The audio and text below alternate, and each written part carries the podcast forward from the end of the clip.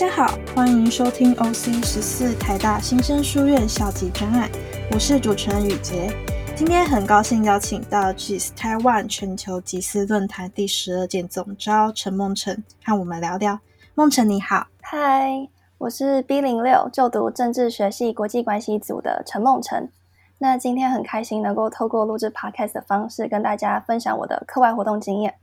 我自己是在大二的时候加入全球集思论坛的筹备团队。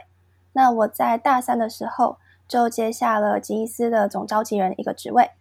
那么我先简单介绍一下集思论坛。集思呢，它是全亚洲最大的国际学生学术论坛之一。那每年的年度论坛会有来自世界各地。大约有两百五十名的学生代表，然后四十名左右的讲者跟三十名左右的业师。所以简单来说，集思就是一个嗯集结台大校方资源，然后政府公部门资源，还有业界各方资源的一个平台。目的就是要给来自世界各地的青年学子一个学习还有交流的机会。当初为什么会选择加入集思呢？那时候我自己是大二的时候加入的。一开始是因为希望可以在课余的时间针对一些特定的主题进行学术研究，所以那时候我也选择加入集思四大部门里面的学术部。那为什么我会选择集思的学术部，而不是其他的活动或社团的学术部呢？其实是因为我觉得它有个很特别的地方，就是在集思的学术部里面，我们除了有文献相关的研究，还有小组讨论之外，我们还会有更多跟专家还有业界领袖深入探讨的机会。像是我自己大二的时候，我就负责金融科技这个主题。那我当时就有机会拜访跟请教到一些相关领域的台大教授们，还有像是 Maximo 的执行长戴安娜等等。所以是诶，你是从大二进入了集思之后，大三接总招？对对对，就是待了一年当先当部员，然后第二年开始才可以当干部。嗯，了解。就我的理解，好像是就是其他学校好像也有集思论坛。不晓得你们就台大跟其他学校有没有合作？嗯，集思论坛的话，的确是很多学校都有不同的学术论坛，但台大集资论坛算是规模比较大的。然后还有就是我们的集资论坛也是筹备团队欢迎各个学校的学生加入，所以其实我们没有限定在说只有台大学生可以加入，我们的成员里面也有来自像是师大、政大等等的学生。哎，所以是每个学校是其实是不同的。类似筹办单位这样子，嗯，没有，我们就一个集思论坛而已。嗯，对，哎，哦，了解，了解，了解。但是其他学校有很相似的一些学术论坛。嗯，所以全球集思论坛是为了呃学术方面的研究，还是说想要让学生获得更多实务性的经验呢？其实集思算是呃包含了很多不同层面的东西，像是我们一共五天的论坛里面就有。像刚才主持人提到的学术方面的研究，那当然我们也希望学生可以借这个机会跟企业接轨，所以我们有很多像是企业参访啦，还有邀请夜市等等的环节，就是希望他们可以有更多实务上的一些操练。像你们筹办期间大概花了多久？我们筹办的话，其实照理来说是每年会办一场论坛，所以一场大概会花一年的时间筹办。但是像今年因为疫情的关系有延期，所以我自己当总招这一届，就是花了一点五年的时间去办好这个论坛。嗯，了解。那我顺着问下来，就是在准备过程中有没有遇到最大的困难？出就是疫情之下，应该有更多 挑战。对，没错。其实这一年来，我们受到最大挑战也是疫情。那时候除了要延期之外，还有就是要提高防疫规格那些的。但是还好，就是因为有伙伴一起，然后还有学校在这方面也都大力相挺，然后帮助我们，指导我们。所以这个压力子其实很快就消除了，但是对我自己本身而言，最大的一个挑战在于，因为延期，所以我自己原本的生涯规划就整个都乱掉了。那为了继续筹办集思论坛，也必须放弃原先排定的一些活动啊，还有工作。呃，当时在放弃或是不放弃原先排定的计划之前，呃，这个抉择过程压力很大，因为其实不太确定怎么做才是对的。但是现在这样子回头。回头过来看，很感谢当时的自己做了我自己觉得是对的选择，因为我当时选择放下其他所有的工作跟实习，就是用心来筹办这一年的集思论坛。一来是因为我知道，我如果两边都接下来的话，那我很有可能会两边都负荷不了，然后搞得两头空。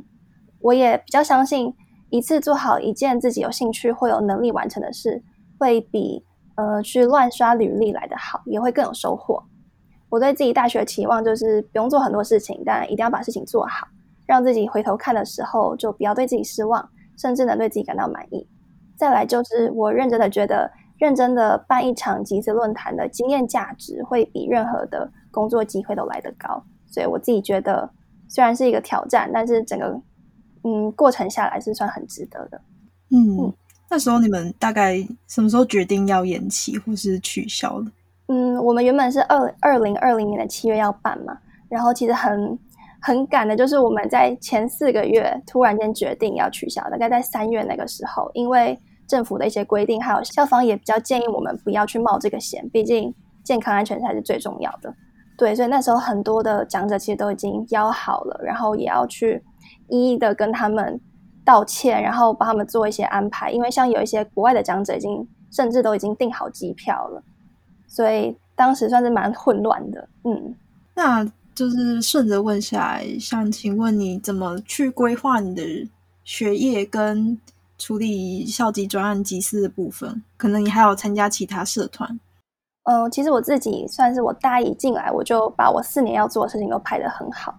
所以我大一的时候，我大一就没有特别排，因为我大一我觉得应该要去多看看、多尝试。但是我自己的想法是，我可能大二、呃大二、大三专注在不同的社团上，那大三最主要就是集思嘛。那我原本排定自己是大四就是开始去实习，还有去开始工作找工作，但是因为集思。这个经验告诉我，我真的不能排的那么密集，但还好，因为我的每一个呃每一个安排都有一个小备案，所以虽然集资拖到了我大四还在办，但至少我那时候因为有一些嗯弹性的一些安排，所以我还是有实习到，然后也是有在找到新的工作，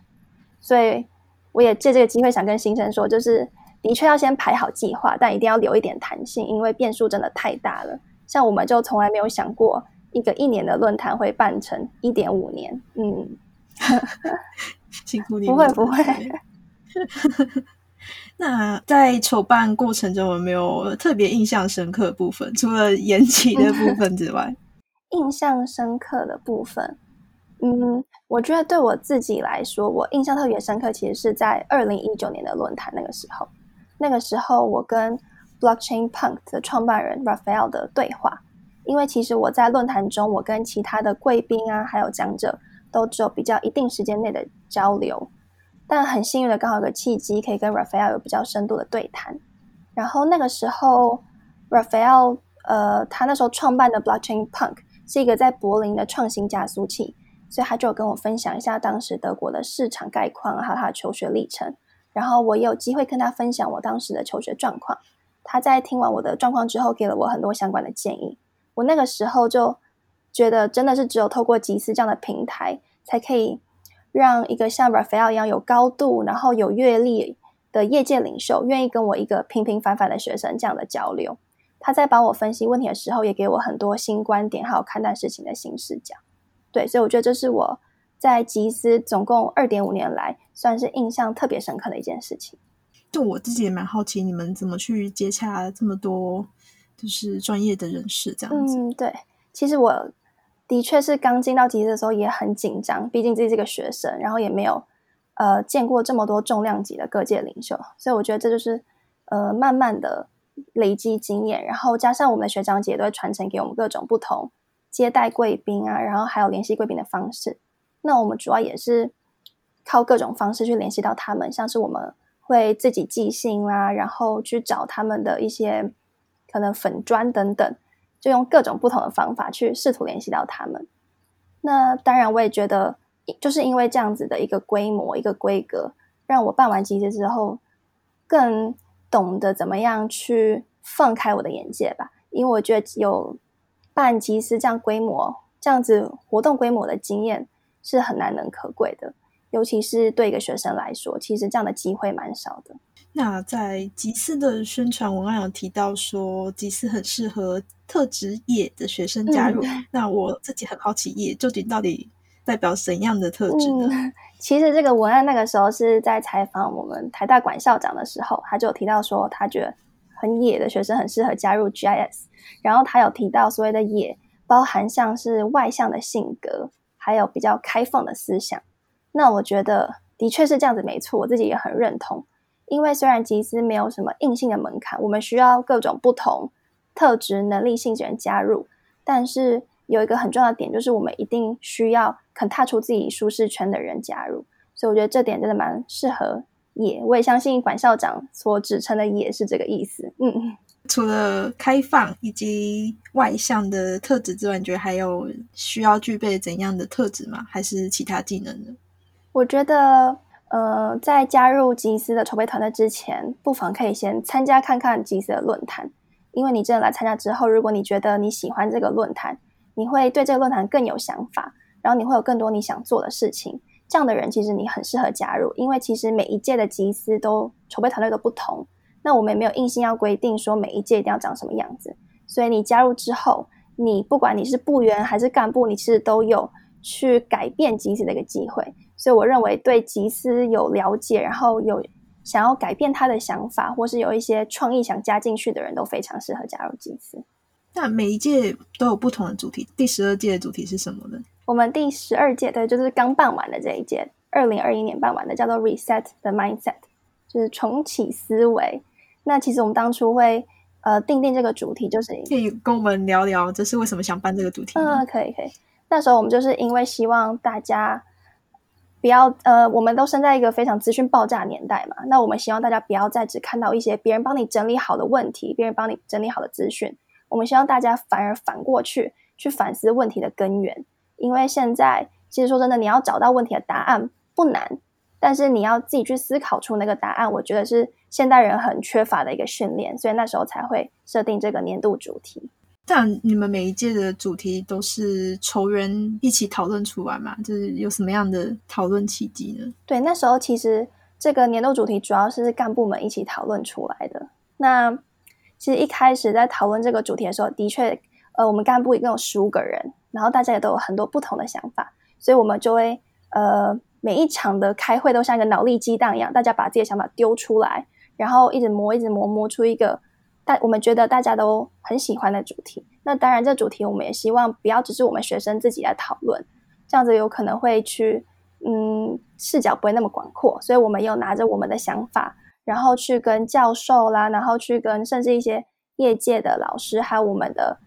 台大的长官们一起讨论，然后最后慢慢的切磋出来，成我们最后的年度主题。嗯，经过了一年半的 漫长的筹办过程中，你觉得自己得到最大的收获是什么呢？我自己觉得最大的收获，除了就是可以看到这样高规格的活动，打开自己的视野，还有磨练自己之外。最大的收获就是在集思建立起的人脉，这样的人脉不止包括我的伙伴们，就是筹备团队的其他成员，还包括像是历届的学长姐、与会的代表们，还有与会的贵宾，当然还有一路上协助我们筹办的学校的长官们、教授们，还有夜市们等等。所以我自己会觉得集思就像是一个平台，然后你可以借由这个平台建立起你自己的人脉网络。毕竟没有人是不需要人脉的。不管是在求学啦、求职或者找实习或未来人生中，这都很重要。所以我觉得我这样子建立起自己人脉网络，是整个活动下来最大的收获之一。那我刚刚突然想到，是吉思有对于你找实习有帮助吗？其实我自己在大二的时候，或是对于你之后诶，就是目前的工作，嗯，我那时候最直接的收获，其实是在。大二那个时候，我还是学术部员的时候，的确是有透过集思的一位贵宾，然后帮我牵线到一个很好的实习机会。虽然说最后没有去，呃，实习是因为要为了要筹办集思，所以才没有去。但我觉得那一次的机会就让我很惊艳，因为在一个平台里面，就是那么多人里面，你总会找到自己有兴趣对话的人，然后那个人也很有可能就是给你不管是工作机会还是任何其他活动机会的人。当然，还有在很多其他方面，像是我认识了很多不同学校、不同科系的人，我觉得他们对我来说也都是在很多后来的活动中很有帮助的一群人。那我蛮好奇干部之间有没有就是摩擦，或是就是看，因为有不同来自不同科系嘛，就是有没有之间有摩擦或是合作的特别的经验？嗯，有。其实我刚进集资的时候，因为我自己是社会科学院的嘛，那集资有来自各种不同学院的人，大家的个性，然后甚至是逻辑都真的很不一样。但我觉得这个过程中的确会。的确会有一点纷争，但整个合作起来的过程是非常刺激的，因为每天都有一些新的思维在在涌现。而跟我最长时间合作的两位副召集人，其实我们三个就来自不同学系。然后我还记得我们三个会花很多个小时一起脑力激荡，然后试着去刺激彼此的思维。然后有时候我们会一度偏离主题，但是又会突然想到一个突破性的企划。我觉得这种时候就真正了解到什么叫做突破自己的思考框架。因为这个事情真的是不是一个人能够自己去想出来或激发出来的。简单来说，就是我觉得集资因为有太多不同的人，然后不同想法、不同的逻辑这样交织出来，我们才有才有可能最后去让我们整个活动的企划成型。那你觉得集思最大的优势在哪边呢？嗯，我觉得在台湾还没有像集思这样子规模的一个论坛。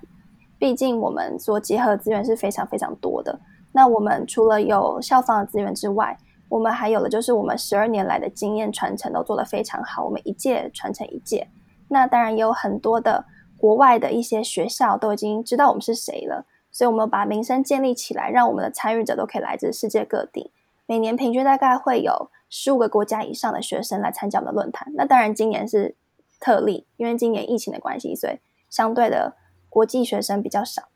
但我觉得集资有办法做到这样的一个规模，是历史慢慢这样子累积起来的，所以我觉得这算是我们最大的优势之一。那虽然就是每一届走招的不一样，但还是想问说，梦辰，就是你认为吉斯论坛未来有哪些可以尝试发展的创新面向呢？嗯，对，没错，我就说到这个，我就觉得吉斯很特别，就是像刚才主持人说的一样，我们每一届的。总招每届的团队都不同，所以风格都不一样，都有很不一样的创新。但我的确有觉得有一个是历年来都不变的方向，就是我们希望纳入越来越多种类的参与者。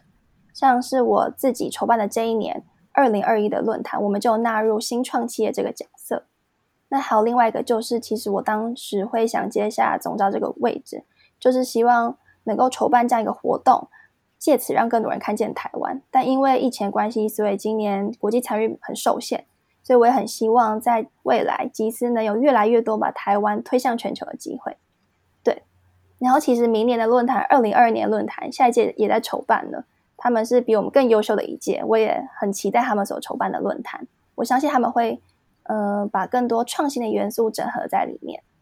那可以请梦辰介绍说新生怎么加入集思论坛吗？嗯，好。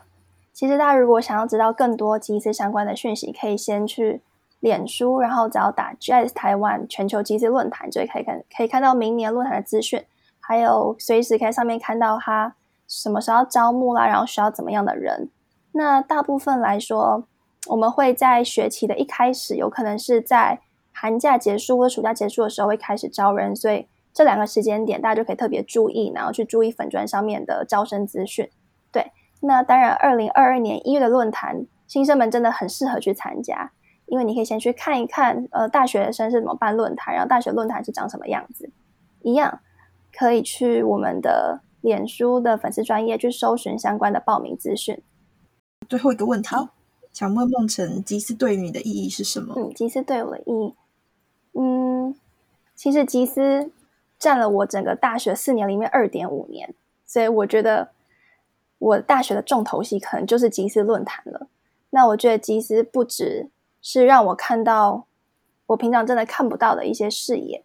像是我们邀请到的人的数量，还有人的规模，还有他们的这些重量级各界领袖，都都让我大开眼界。然后再就是他让我接触到各种不同的文化，毕竟我们有各国的参与者嘛，所以我觉得他真的大大打开我眼界，是比我平常在上课啊，在戏上。都来的要有收获，那再就是他让我更了解我自己。毕竟，呃，我认为在学生时期有这样子一个筹办大型论坛，然后跟着伙伴们一起做这么大的一个活动的机会真的很少，